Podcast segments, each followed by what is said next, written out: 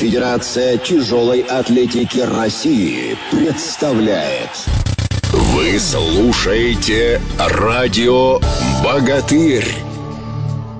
Хорошо, э, наша беседа продолжается. Это радио «Богатырь». Мы беседуем с президентом Федерации тяжелой атлетики России Сергеем Александровичем Сырцовым. Подводим мы итоги года уходящего. Э, ну что, и все-таки давайте уже смотреть немножко в будущее, на год 2014. Э, прежде чем это сделаем, ну я не знаю, есть ли смысл сейчас говорить, подводить какую-то итоговую оценку работе наших главных тренеров, да, Александру Видову, Александру Винкову. Вообще, в общем и целом, ставка на двух Александров, она сработала. Как вы оцените их работу так в двух словах? Ну, в принципе, ну как можно оценить, если э, под их руководством э, были завоеваны медали, и причем такого не было уже давным-давно, даже десятилетиями. И самое главное, что они смогли вернуть э, наших тяжей на первые места. Это говорит о том, что самые тяжелые люди, это самые престижные весовые категории, Татьяна Каширина и Руслан Албегов, э, вновь вернули медали в Россию. Ну а то, что говорить, э, если о 2014 годе, у нас будет тоже насыщенный 2014 год, тем более этот год является в первую, в первую очередь будет э, детские Олимпийские игры, затем э, отборочный лицензионный чемпионат мира начинается. К Олимпиаде, чтобы путевки завоевать, нужно выступить в 2014-2015 году. Вот. Мужская часть должна быть э, в шестерке, женская часть быть до девятого места, и только после этого полным составом можно будет ехать на э, Олимпийские игры.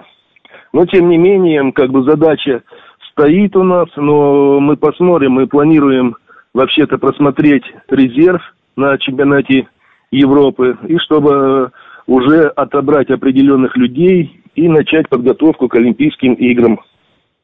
А вот о детских играх заговорили, об этом расскажите. Юношеские, да. О юношеских, да. Это действительно интересно. И мы следили за выступлениями, я помню, в сентябре наших юных спортсменов, юниоров наших. И тоже тренеры, ну, разные вещи говорили о том, что где-то тяжеловато детки идут в тяжелую атлетику, где-то не хотят. Сейчас же, наверное, все это изменится, да, с, с появлением таких результатов. Ведь спорта действительно популяризируется. Но так вот о юношеских играх, э, какая какая работа проводится, когда это будет, что это будет. И, ну, это действительно интересно. Расскажите об этом.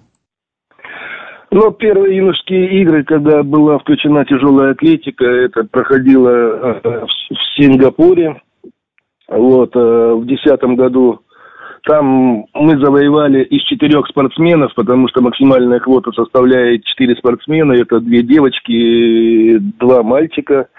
Завоевали два золота и, и два серебра. Э, чемпионами у нас были, кстати, э,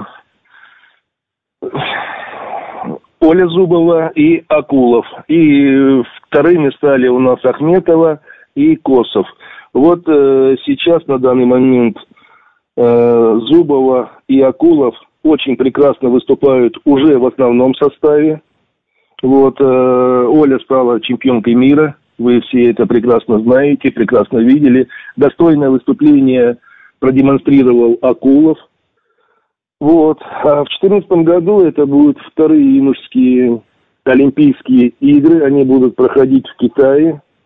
Вот туда основная задача подготовить также э, ту квоту, которая будет максимальной. Это две девочки, два мальчика – вот. Ну и также достойно выступить. Но спортсмены есть, тренеры работают в этом направлении. Будем надеяться, что все будет нормально. А то, что касается развития тяжелой атлетики, да, вы были правы, что в тяжелую атлетику не так уж много и идут. Но самое, самое главное, наверное, то, что э, на местах местные тренеры конечно, получают э, небольшую заработную плату. И, и возвращаясь к нашему разговору, задая вопрос министру, вчера министр сказал, что э, сейчас они разрабатывают, чтобы на местах тренеры получали побольше. Если это удастся, то будет действительно развитие не только в тяжелой атлетике, но и всего э, российского спорта. Да, это было бы действительно хорошо, потому что талантам, как известно, надо помогать, а уж тем, кто эти таланты развивает, помогать нужно На ходе, да. Да, тем, конечно, кто конечно. эти алмазы может разглядеть и придать им достойную огранку, это тоже очень важные и нужные люди. Ну что, Сергей Александрович, я вас благодарю за то, что вы, как всегда, вновь в очередной раз нашли время и с нами пообщались. Это, на самом деле, тоже символично, что э, именно с вами мы проводим этот эфир, подводим подводим эти итоги, подводим и подвели, собственно, уже. Что последнее хочется сказать, вот возвращаясь к той теме, о которой говорили минуту назад, о популяризации вида спорта.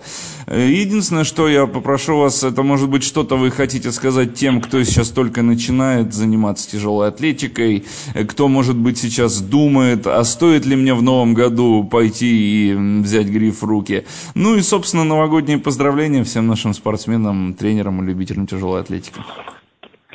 Спасибо, Александр, за такой прекрасно поставленный вопрос. Но в первую очередь хотелось бы пожелать, неважно, пойдут э, дети в секцию тяжелой атлетики или нет, но они все время будут пересекаться с тяжелой атлетикой, потому что нету ни одного вида спорта, который бы не обходился без тяжелой атлетики.